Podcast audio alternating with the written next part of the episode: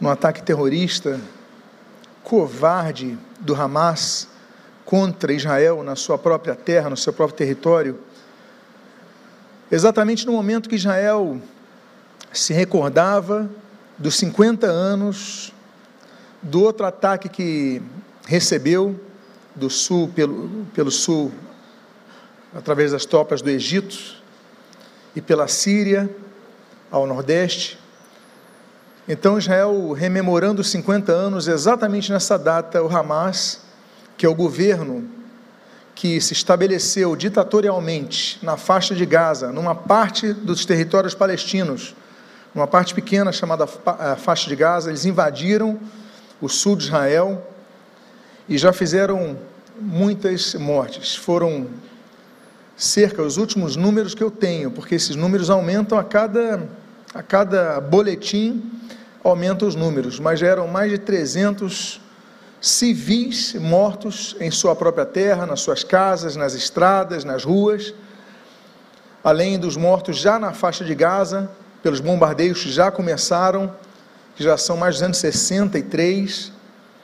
Famílias judaicas que foram sequestradas, o último número que eu tenho foram 162 pessoas que estão desaparecidas, pais, mães, avós, netos, crianças. Muitos destes, imagino eu, já estando mortos e não sendo, tendo sido contabilizados. Então, é uma indignação que nós vivemos, é uma indignação que nós temos, e se trata de um momento histórico porque desde 1973, no ataque que Israel, já citei aqui, sofreu no dia do Yom Kippur, no dia das orações, e agora os judeus estavam celebrando a festa das cabanas, outra festa judaica, acontece novamente esse ataque. Se trata do maior ataque em 50 anos que Israel teve. E naturalmente nós vamos orar por Israel. Pastor Carlos Carvalho me procurou, me trouxe uma sugestão antes do culto a qual acolhi, acatei no meu coração e gostaria de compartilhar aos irmãos que têm participado dos relógios de oração. Nós temos vários assuntos que nós tratamos no relógio de oração, mas nessas próximas semanas nós vamos focar na paz em Israel.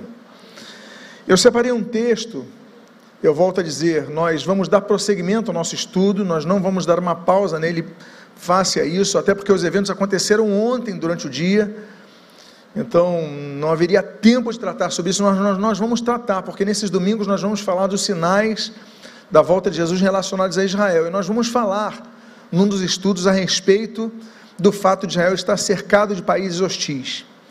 Mas eu separei um texto que se encontra no livro de Jeremias,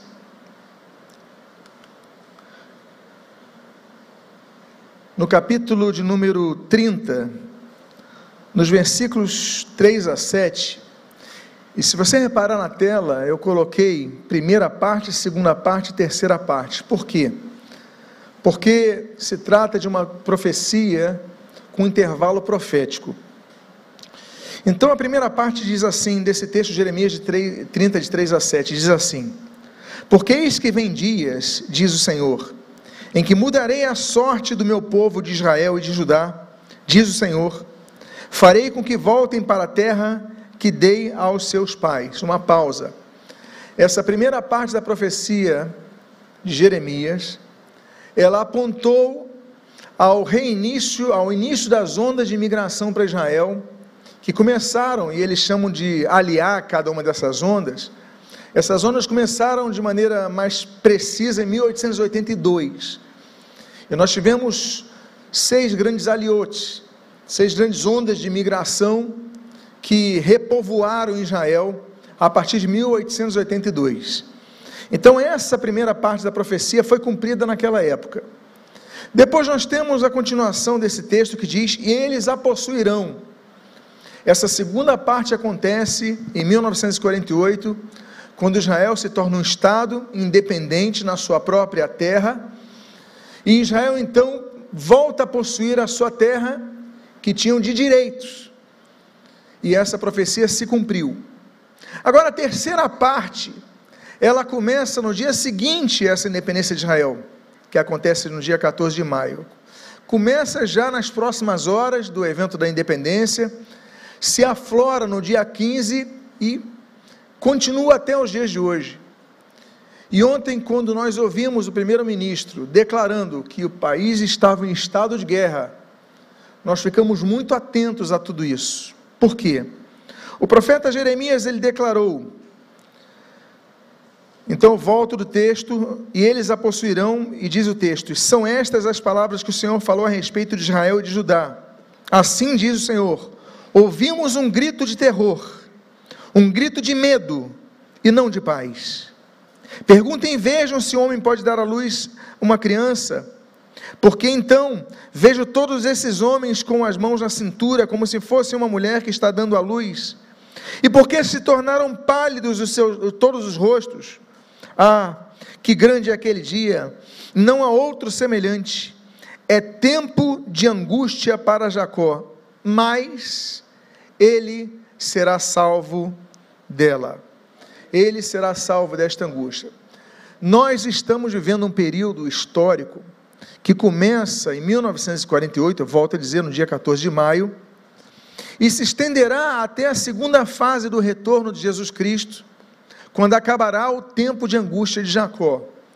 Mas enquanto isso durar, nossa geração está vivendo esse período, o tempo de angústia de Jacó, Israel não tem paz um segundo. Israel cresceu, Israel prosperou, Israel se tornou uma potência militar, tem se tornado uma potência é, empresarial, industrial, tem crescido apesar de tantas guerras e de tantos cercos dos seus inimigos. Mas ainda não é o momento de Israel habitar em paz ainda estamos vivendo os tempos de angústia de Jacó. Eu sei que essa, esses números que eu dei para vocês, cerca de 300 mortos de um lado, 262 do outro, são números pequenos ao que nós vamos ver nos próximos dias, infelizmente. Eu digo isso com tristeza, por quê? Porque Israel ontem já convocou 80 mil reservistas para todas as frentes. Isso aconteceu no sul, no norte, o Hezbollah já está começando a atacar. Então, a guerra vai se aflorar, os tanques já estão cercando Gaza, vão invadir Gaza, pessoas, infelizmente, pessoas vão morrer, e infelizmente, dentre essas pessoas, vão morrer crianças, vão morrer idosos, vão morrer civis, infelizmente. É o que acontece nesse tipo de situação. E nós temos um papel, nós temos um dever: orar. Orar pela paz, orar pela paz em Jerusalém, nós devemos orar sempre. Orar pela paz que aconteça na terra de Israel, orar pela paz no mundo sempre, mas nós devemos orar. Então, antes nós darmos continuidade ao nosso estudo, eu gostaria de convidá-los a que nós nos coloquemos de pé e nós façamos uma oração. É nosso papel, é nosso dever e são as armas que nós temos. Não temos outras armas em nossas mãos neste momento, senão as nossas orações. Pai amado, Deus bendito. O dia de ontem ele se iniciou com essas terríveis notícias do pior momento de Israel nos últimos 50 anos. Centenas de vidas ceifadas por ataques covardes pessoas metralhadas nas suas casas, nas ruas, nos seus carros, nos seus trabalhos. Senhor, tem misericórdia, Senhor. Oramos pela paz em Jerusalém, oramos pela paz em Israel, oramos, Pai, que esta guerra que se mostra tão presente aos nossos olhos, diante de nós, ela, Senhor, cesse, Senhor, de maneira muito breve, Senhor. De alguma forma isso cesse, Senhor, de maneira muito breve. Sabemos que os atores políticos estão em campo, Senhor, agindo, mas, Senhor, nós temos, pedimos a Ti, tem misericórdia, Senhor. Tem misericórdia. Sabemos que são sinais, que isto que nós estamos vendo com nossos olhos fazem parte de um escopo ainda maior, Senhor. De um esboço de algo ainda maior, de uma guerra ainda maior que vai acontecer no futuro. Mas nós pedimos ainda assim, Senhor. Tantos, tantas limitações nós temos, mas nós a Ti clamamos, tem misericórdia, Senhor. Intervém, traz paz, paz àquelas vidas. o que nós pedimos nesse momento, pedindo desde já também, pela continuação de nosso estudo, que hoje vai trabalhar exatamente sobre a importância é, do povo de Israel, da terra de Israel para esse povo, Senhor. Que isso nos dará, ainda que não tivéssemos programado que fosse exatamente nessa data, nos dá um pano de fundo sobre o que está acontecendo nos dias de hoje. Então, Pai, pedimos, fala conosco, nos abençoe e que nós o fazemos, fazemos o fazemos agradecidos em o nome de Jesus. Amém e amém. Podem tomar, por favor, os seus assentos.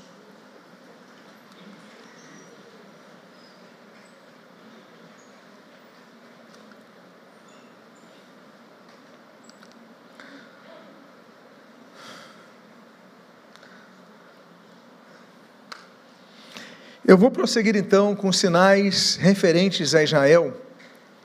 E o tema de hoje é Israel, o centro do mapa da profecia. Se os sinais da volta de Cristo, eles são o ponteiro de um relógio cuja contagem regressiva está andando de maneira muito veloz, então os sinais são os ponteiros do relógio. Mas a despeito das grandes potências mundiais, Estados Unidos, União Europeia, China, Rússia e outras nações, mas principalmente esses quatro grandes blocos, a despeito desses serem os grandes nomes com poderes econômicos, poderes militares, Israel é o centro do mapa dos tempos proféticos. Então, o estudante da Bíblia, ele nota, ele percebe tudo o que se fala sobre Israel e volta a dizer.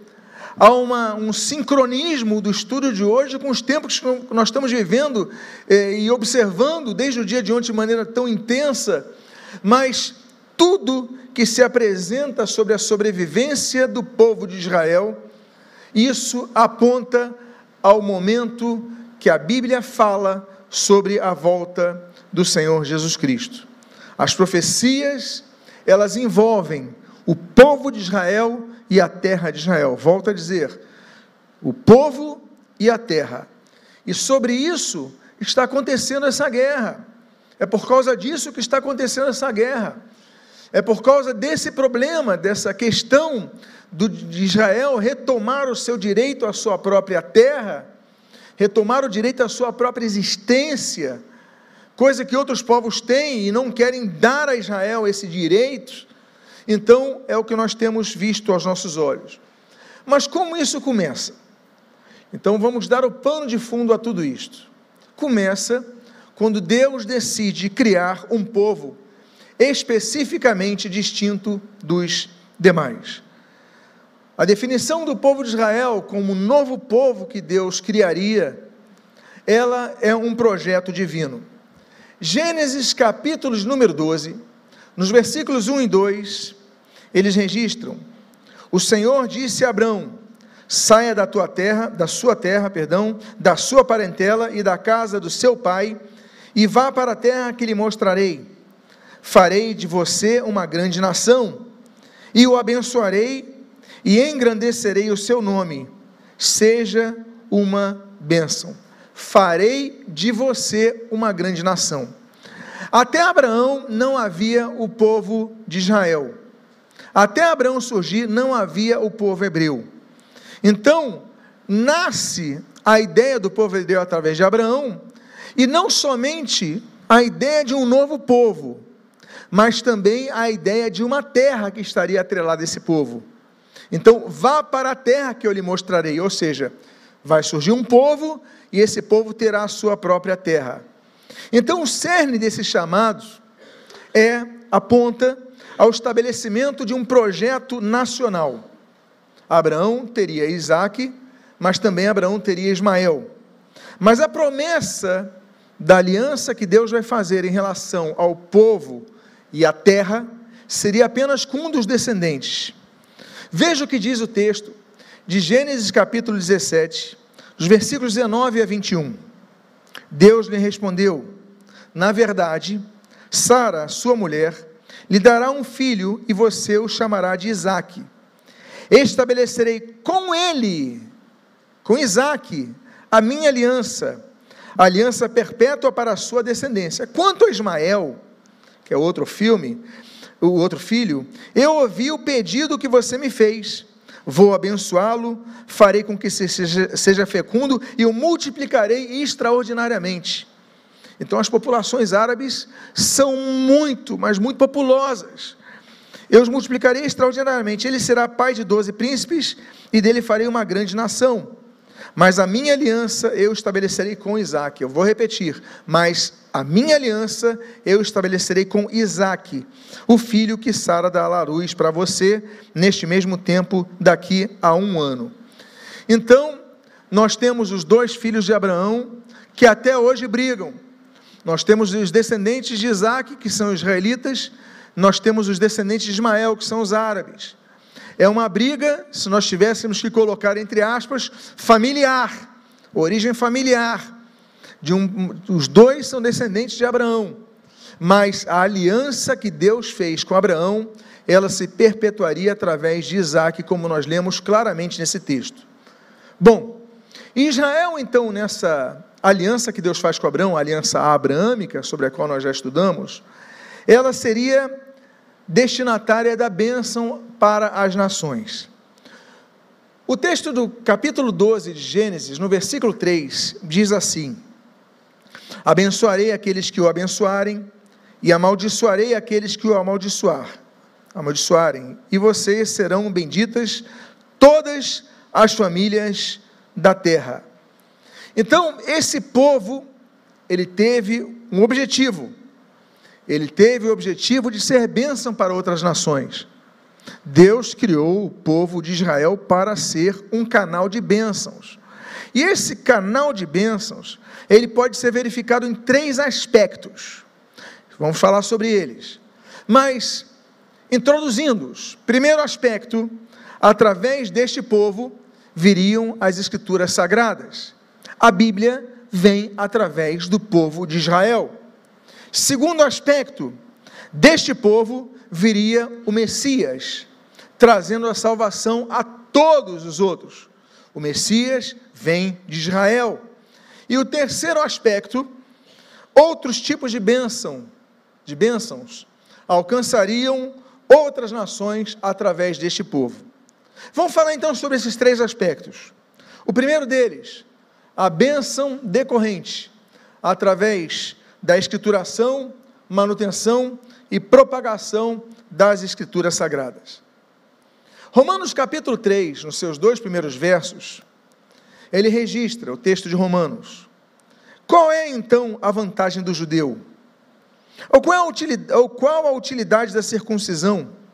Muita, sob todos os aspectos, principalmente porque aos judeus foram confiados os oráculos de Deus.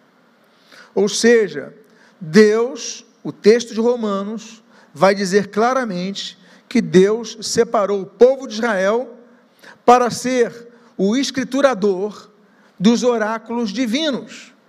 Então, essa é uma das principais funções de Deus separar aquele povo. Funções que até hoje nós somos receptáculos dessas bênçãos. Registrar, manter e divulgar a, palavra de Deus. Dela vem vida, dela vem direção, dela vem sustento, dela vem admoestação, dela vem ah, o antevir dos eventos que estão acontecendo e que vão acontecer.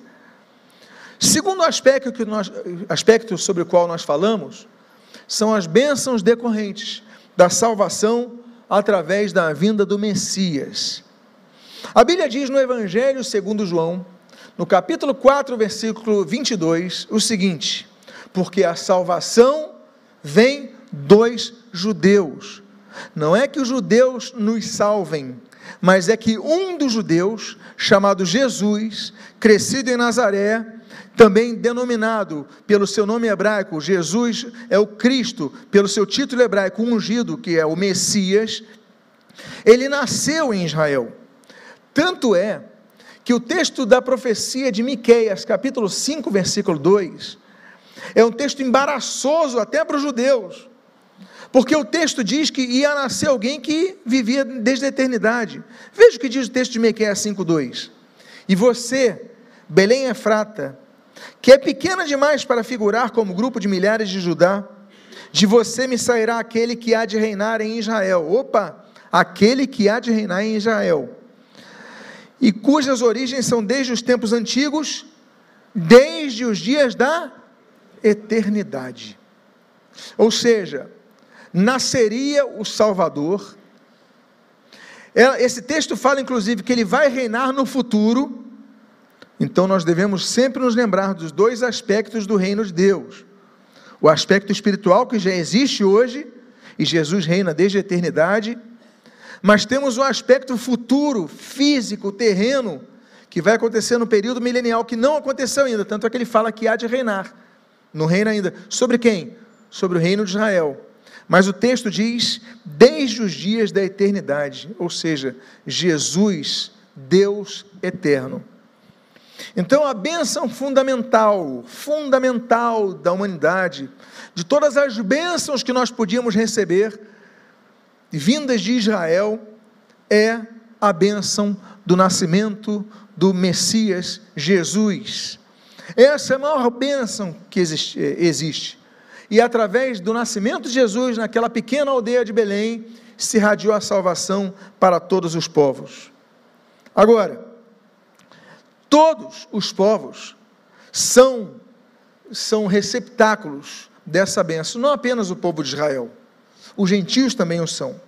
O texto de Gálatas, capítulo 3, versículo 6 a 9, no versículo 14, registra assim, registra o seguinte, é o caso de Abraão, que creu em Deus e isso, isso lhe foi atribuído para a justiça. Saibam, portanto, que os que têm fé é que são os filhos de Abraão.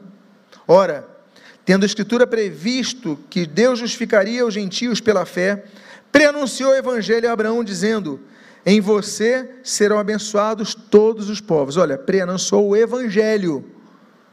Está falando do Evangelho Jesus Cristo, Abraão, dizendo: Em você serão abençoados todos os povos. De modo que os que têm fé são abençoados com o crente Abraão. Versículo 14. Para que a bênção de Abraão chegasse aos gentios em Cristo Jesus, a fim de que recebêssemos pela fé o Espírito prometido. Então, a grande bênção de Israel é o nascimento de Jesus, que não salvaria apenas os judeus, mas os não-judeus também, ou seja, seria oferecida a salvação a todos os povos. Agora, apesar dessa vantagem que os judeus tiveram ao longo de sua história e têm por esse chamado, isso não significa que eles têm prioridade na salvação, porque eles estão, estão, são tão perdidos, tão perdidos, se não aceitarem Jesus, como os ateus, como os idólatras, tão perdidos quanto, porque só Jesus pode salvar, só há salvação através de Jesus. O texto de Gálatas, mesmo Gálatas capítulo 3, só que no versículo 28 e 29 diz assim: Assim sendo, não pode haver judeu nem grego, nem escravo nem liberto, nem homem nem mulher, porque todos vocês são um em Cristo. E, se vocês são de Cristo, são também descendentes de Abraão e herdeiros segundo a promessa. Então, nós falamos de dois, dois aspectos é, da bênção de Deus através do povo que Deus separou. Você pode se lembrar comigo, me lembrar, qual é o primeiro aspecto?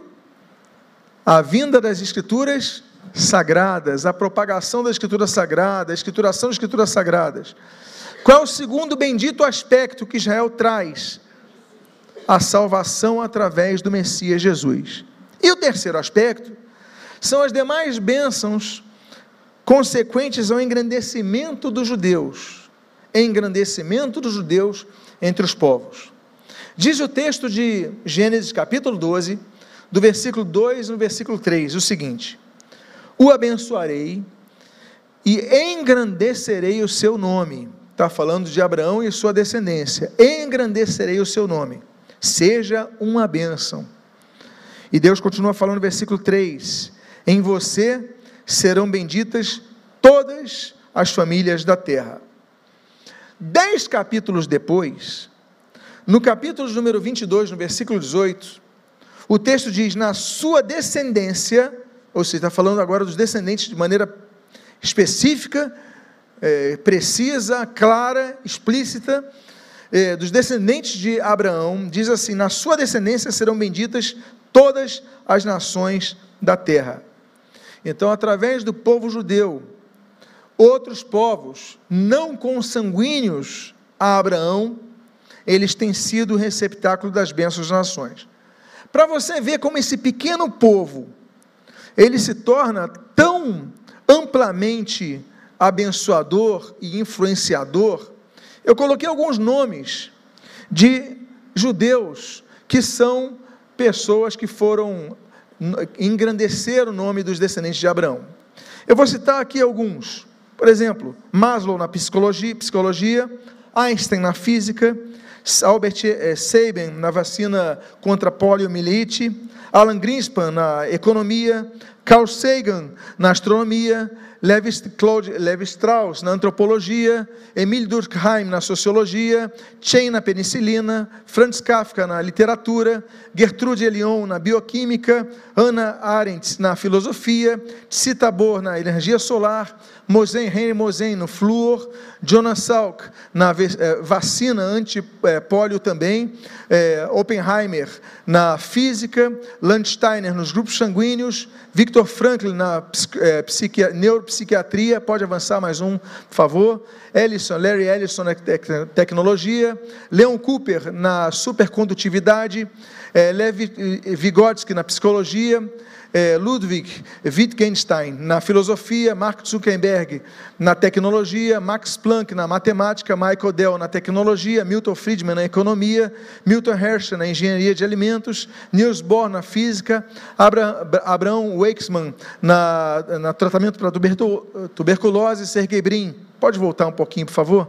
Na tecnologia, Sidney Loeb na dessalinização, para se oferecer água em locais uh, desérticos, Siegfried Marcos no motor a gasolina, Sigmund Freud na psicanálise, Salomon Schneider na neurociência e Uri Levine no GPS para o tráfego, o nosso conhecido Waze. Agora, além disso, até na indústria do entretenimento, nós vemos esses nomes. Pode avançar então mais um. Você vê que os maiores estúdios da indústria do cinema foram fundadas por judeus. Eles, por exemplo, Warner Brothers, é o, o Jacob Warner, um dos irmãos, Century Fox, 20th Century Fox, é fundada por William Fox, Adolf Zukor na Paramount, Goldwyn, Samuel Goldwyn na MGM, Carl Lemy na Universal e Steven Spielberg na DreamWorks. Existem outros estúdios menores também, mas para você ver a influência deles, como o nome dos judeus foi engrandecido uh, no mundo. Só de prêmios Nobel, você pode ver nesse gráfico que os judeus são muito pequenos, uma pequena porcentagem no mundo, mas eles ganharam. E esse gráfico ele, ele abrange até o, os prêmios Nobel de 2021. 25% foram 711 prêmios concedidos a não-judeus e 232 a judeus. É um percentual muito alto. Para você ter noção, pode avançar mais um slide. Essas são categorias do Prêmio Nobel. E os, o, o Prêmio Nobel da Paz é onde nós temos uma um percentual ainda que significativo, 9%, quase 10% do Prêmio Nobel da Paz são para judeus.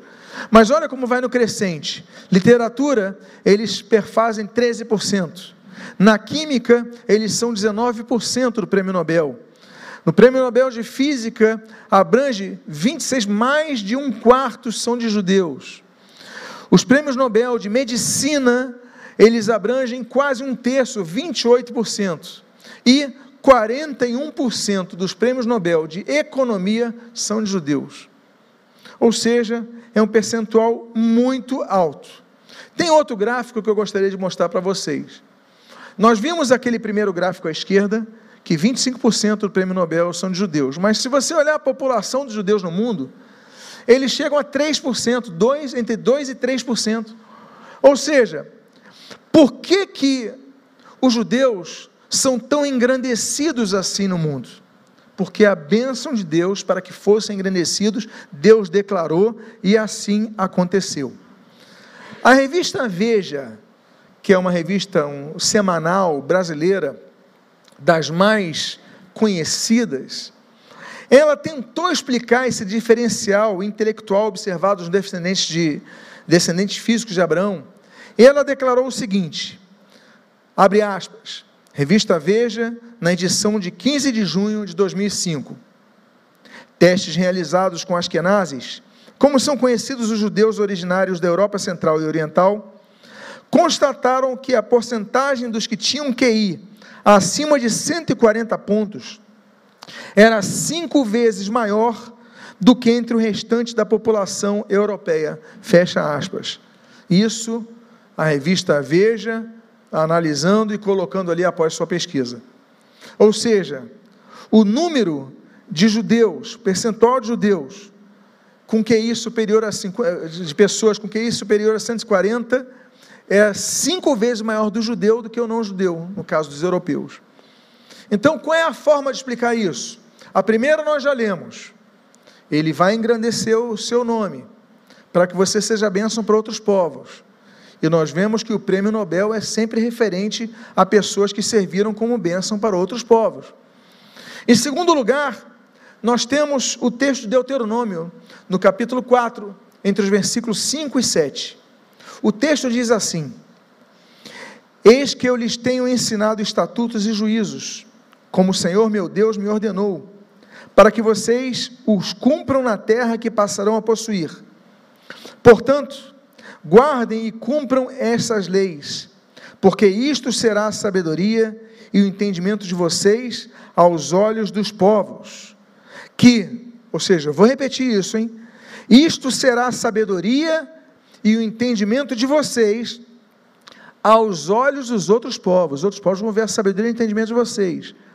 Ouvindo todos esses estatutos, dirão, abre aspas, de fato, este grande povo é gente sábia e o que? Inteligente. Fecha aspas. Pois que grande nação há que tenha Deus, estão chegados a si como o Senhor, nosso Deus, todas as vezes que o invocamos. Então o texto bíblico é claro ao dizer em Gênesis capítulo 12 que eles seriam engrandecidos entre as nações e seriam bênção para as nações, para todas as famílias da terra. E esse texto de Deuteronômio capítulo 4 falando, olha, todos vão dizer, grande é este povo, porque é um povo de gente sábia inteligente. E eu já dei os números que comprovam isso. Os números são claros. Agora, nós já falamos então do povo, desse povo é, distinto que é o povo de Israel. Mas é importante nós dizermos e reafirmarmos o que nós colocamos no início desse estudo. Este povo, que é distinto dos demais, estaria, estaria atrelado a uma terra específica no Oriente Médio, que seria possuída por eles conforme as profecias apontam. Então, vamos falar sobre a promessa do surgimento do povo de Israel, estando atrelada à posse de uma terra específica.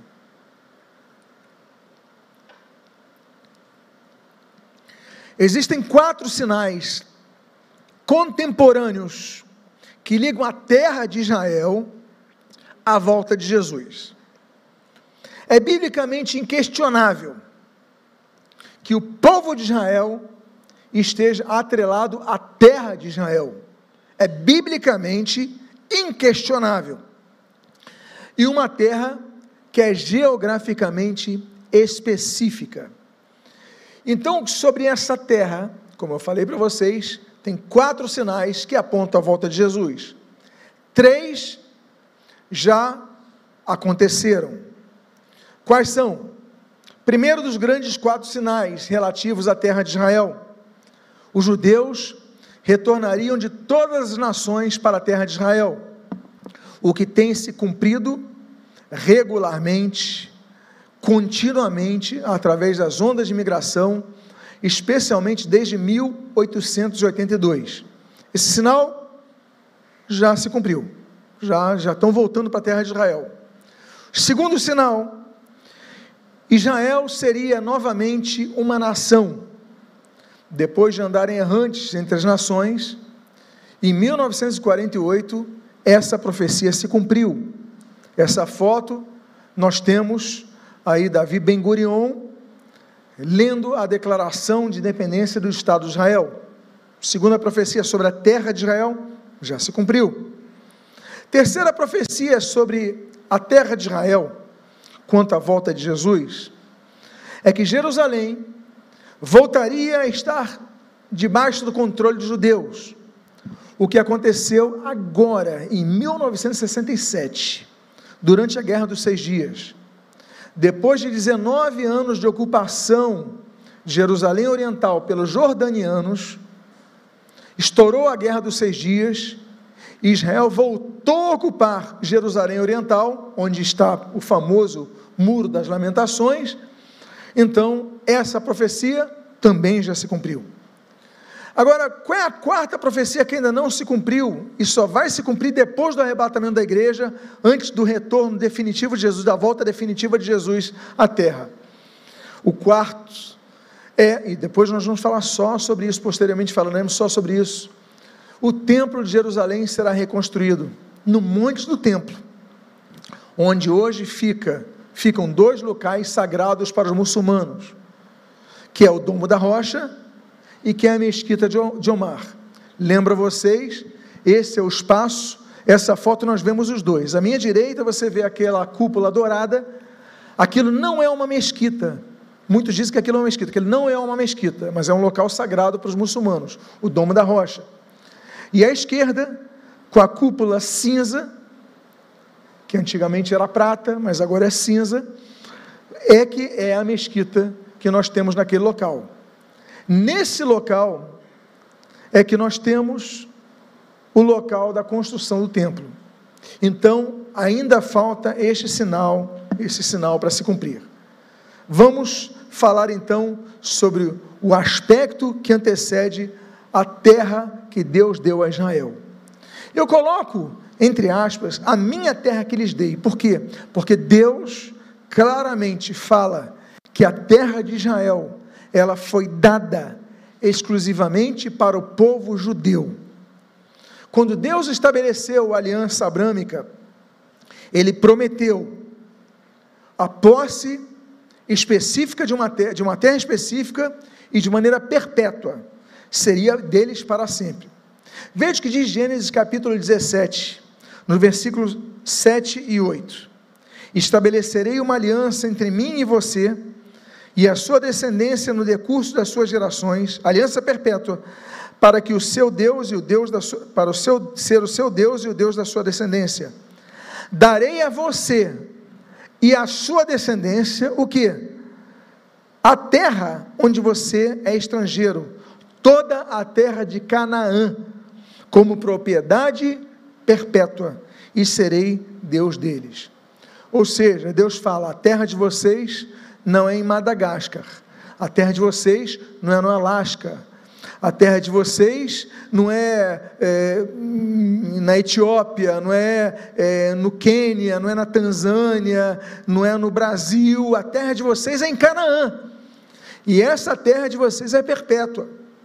Então, os judeus nunca vão abrir mão daquela terra. É deles. É promessa de Deus. E ainda que toda a terra, como o Salmo de número 24, versículo 1 diz, pertence ao Senhor. Toda a terra pertence ao Senhor. Mas a Bíblia é muito interessante que quando fala da terra de Israel, Deus em quatro ocasiões diz: a minha terra. Olha só os textos. Segundo Crônicas capítulo 7, versículo 20. Então os arrancarei da minha terra que lhes dei da minha terra que lhes dei, e lançarei para longe da minha presença este templo que santifiquei ao meu nome, da minha terra que lhes dei. Deus fala que aquela terra é dele, e lhes dei, deu para Israel. Segundo texto, Isaías capítulo 14, versículo 25: Esmagarei a Síria na minha terra, e nas minhas montanhas a pisarei, para que o seu jugo se afaste de Israel, e a sua carga se desvie dos ombros dele Jeremias capítulo 16, versículo 18 diz: Primeiramente, pagarei em dobro a sua iniquidade e o seu pecado, porque profanaram o que? A minha terra. com os cadáveres dos seus ídolos detestáveis e encher a minha herança com as suas abominações.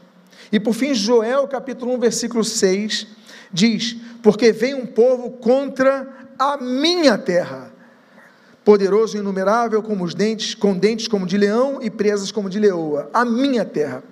Então a Deus pertence toda a terra, mas quando ele fala de Israel, ele fala que é minha. E ele fala que deu como posse para Israel. Então Israel nunca vai abrir mão daquela terra, porque aquela terra é de Israel. Agora, aquela terra não teve posse imediata, ela vai acontecer a partir de Josué, Deus promete a Abraão, definitivamente acontece a partir de Josué, na aliança da terra de Israel, que volta a dizer, não é a aliança palestínica, como erroneamente dizem as pessoas, mas é a aliança da terra de Israel. Em segundo lugar, a posse daquela terra estaria atrelada à obediência ao Senhor, o que aconteceria com o sucessor de Moisés. Diz Josué capítulo 24, 21, perdão, versículo 43 o seguinte: Desta maneira, o Senhor deu a Israel toda a terra que sob juramento havia prometido dar aos seus pais, e eles tomaram posse dela e habitaram nela. Depois que Josué morre, vem o período dos juízes, depois do período dos juízes vem a monarquia, Israel vai se estabelecendo, Israel vai ganhando uma identidade nacional naquela terra. E aí então Israel vai crescer, conforme a promessa de Abraão. Gênesis capítulo número 15, versículo 18, nós lemos o seguinte: Naquele mesmo dia, o Senhor fez aliança com Abraão, dizendo: A sua descendência dei esta terra, desde o rio do Egito, está falando rio Nilo, até o grande Eufrates, o grande rio Eufrates.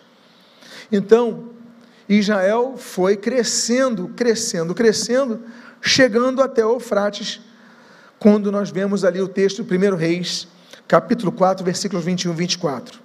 Olha como cresceu o reino de Israel com Salomão.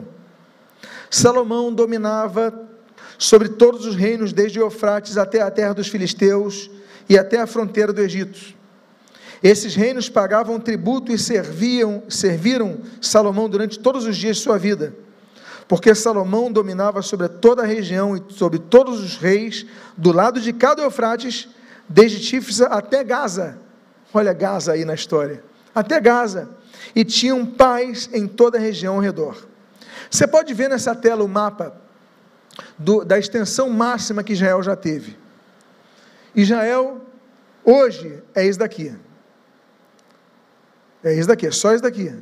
Mas a extensão máxima foi tudo isso daqui, até o rio Eufrates. O Nilo fica mais ou menos aqui. E ele chegou até aqui.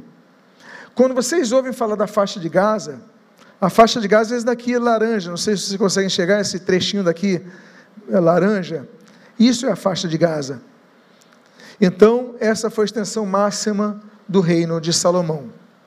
Mas aí, Salomão morre, o reino se divide em dois, os territórios vão sendo perdidos. Mas o pior estava para acontecer. Os israelitas, eles seriam arrancados de sua terra e espalhados pelo mundo, por causa de sua infidelidade, por causa de suas falhas e a quebra de todos os relacionamentos que eles tinham com Deus. A Bíblia diz em Deuteronômio capítulo 29, no versículo 28, com ira, indignação e grande furor, o Senhor os arrancou de sua terra e os lançou para outra terra como hoje se vê. Então, eles foram sendo espalhados pela terra, e aquela, foi aquela terra foi ficando desocupada. E quando acontece de uma terra ficar desocupada, o que, que vai acontecer, meus irmãos? Outros vão o quê? Ocupando. Agora, outras ocupações aconteceram, e se você notar a quantidade de ocupação estrangeira na terra que sempre foi de Israel, Deus prometeu a Israel Veja esse gráfico, como houve ocupação em Israel. E isso daqui é todo o período da terra de Israel, desde os assírios. O único momento que os judeus ocupam a sua terra está em azul. Então só acontece aqui e aqui. O resto tudo é ocupação estrangeira. Os assírios ficaram 136 anos, babilônios 48 anos, persas 206 anos, gregos 166. Aí vem um período de mais ou menos 100 anos, 103 anos aqui, quando Israel consegue uma independência. Fica só 100 anos independente na sua própria terra. Aí depois vem os romanos e pronto, ocupam Israel. Esse período nasce Jesus. Depois vem os bizantinos, 323 anos, os árabes, 463 anos. É muito tempo para ocupar a terra. Por isso que nós temos a questão dos árabes lá, eles vão ocupar. Vem os cruzados, 192 anos, mamelucos, 225 anos, otomanos, 400 anos, e os britânicos por 31 anos, até que Israel fica independente em 1948. Então nós só temos, nesse período enorme de tempo, nós só temos esses dois períodos em azul que apontam a independência de Israel na sua própria terra.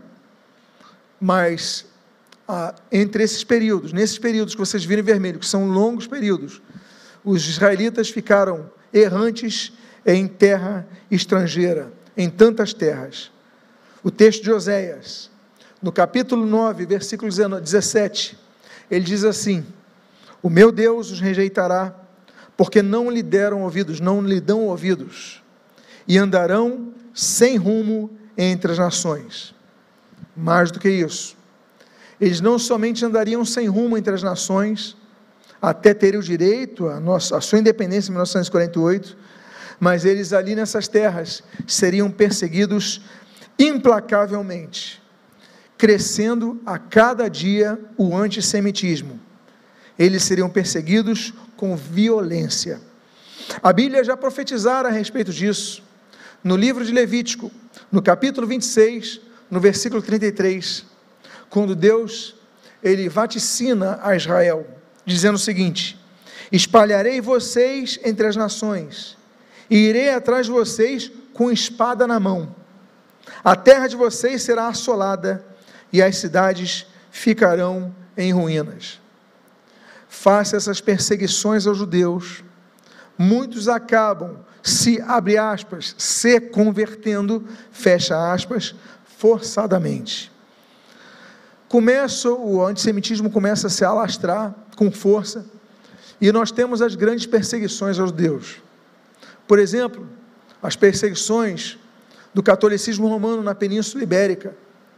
Elas diziam o seguinte: ou você se converte ao catolicismo, ou você morre, ou você sai da nossa terra. Então, muitos, para não saírem, se convertiam. Outros entravam nas caravelas para virem para o novo mundo. Mas o fato é que muitos se diziam se, diziam se converter, mas na verdade continuavam sendo judeus no seu, uh, na sua vida privada. Então nós temos o chamado, os chamados cristãos novos. Olha, ele, ele, não é cristão, ele é cristão novo, eles, eles são judeus de verdade. E as pessoas ficavam de olho, atentos, se guardavam o shabat, se limpavam a casa antes da sexta-feira, né, se, eh, se não comiam carne de porco. Então, tem muitas questões a respeito dessa perseguição. Muitos e muitos e muitos foram mortos porque preferiram não é, se converter, ainda que falsamente, ficticiamente, entre aspas, para mostrar aos demais que eram cristãos novos e aí por causa disso foram mortos ou expulsos. E esse fato, ele aponta uma profecia, o cumprimento de uma profecia de Deuteronômio capítulo 28, no seu versículo número 64. Veja que diz o texto: O Senhor os espalhará entre todos os povos, de uma a outra extremidade da terra. Ali vocês servirão outros deuses, deuses de madeira e de pedra, que nem vocês nem seus pais conheceram. Ou seja, as perseguições do catolicismo romano, eles tinham que se prostrar àquela idolatria, aquelas estátuas de pedra e de madeira, como nós vemos claramente no texto, forçadamente para dizerem que se converteram. Eu caminho para a conclusão dizendo o seguinte: isso não acontece apenas no catolicismo romano, vai acontecer no protestantismo também, no europeu, quando ali nós vemos o surgimento de Adolf Hitler, se baseando em textos, inclusive do reformador Lutero, na sua fase antissemita que ele teve. Inclusive, grande parte do Terceiro Reich era composta de líderes protestantes. Então, tudo isso, eles diziam o seguinte: não, nós é, temos, é, vocês têm que se converter ao protestantismo ou vocês têm que se converter ao catolicismo, porque senão vocês vão ser esmagados por uma culpa. Qual é a culpa? Porque diziam que eles mataram Jesus. Ora, o nome disso é deicídio. Deicídio, matar, matança de Deus. Eles acusam, e durante a Idade Média, as perseguições com os judeus, eles diziam, eles são deicidas. Eles mataram o Senhor Jesus Cristo. Ora, quem matou, em primeiro lugar, foram os romanos. Se nós formos apontar um dado histórico, foram os romanos que apontaram. Os judeus foram, a, a, montaram tudo, prepararam tudo, é, gritaram o nome de, da soltura de Barrabás ao invés de Jesus. Nós sabemos, estava nas mãos dos romanos. Segundo lugar, quem matou Jesus então não foram os romanos, nem foram os judeus, foi a humanidade. Então não podemos acusar um povo de deicídio, quando toda a humanidade rejeitou Jesus. Ele, ele então ele vem para se apresentar como Salvador e é rejeitado. Então isso cumpre a profecia e eu encerro com esse versículo, desse capítulo e versículo, em Jeremias, capítulo 50, dos versículos 6 e 7, diz assim: O meu povo tem sido um rebanho de ovelhas perdidas os seus pastores as fizeram andar errantes e deixaram que elas se desviassem para os montes. Andaram de monte em monte e se esqueceram do seu aprisco. Todos os que as acharam as devoraram. Os seus adversários diziam: Não é culpa nossa, porque eles pecaram contra o Senhor. Olha, nós estamos matando judeus na Inquisição, mais perseguições nós estamos matando judeus, mas não é culpa nossa, não, porque eles pecaram contra o Senhor. E isso já estava profetizado através de Jeremias. É muito grandiosa a história de Israel quanto aos seus sinais em relação à volta de Jesus. Nós então demos um pano de fundo hoje sobre Israel como centro do mapa profético. Nós mostramos então o surgimento desse povo e o propósito do surgimento desse povo e o fato de haver uma terra intrínseca a este povo. E no próximo domingo, então, nós vamos dar continuidade a esse estudo e vamos falar sobre a visão do Vale dos Ossos Secos e a gestação, a difícil gestação do Estado de Israel. Que Deus abençoe a sua vida rica e abundantemente, em nome do Senhor. Amém, queridos? Vamos ficar de pé, vamos encerrar com uma palavra de oração, e mais uma vez nós vamos